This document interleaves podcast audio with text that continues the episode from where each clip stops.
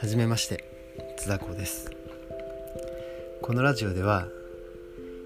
えー、私が普段感じている豊かさや幸せをメインに話をしていければなというふうに思っています。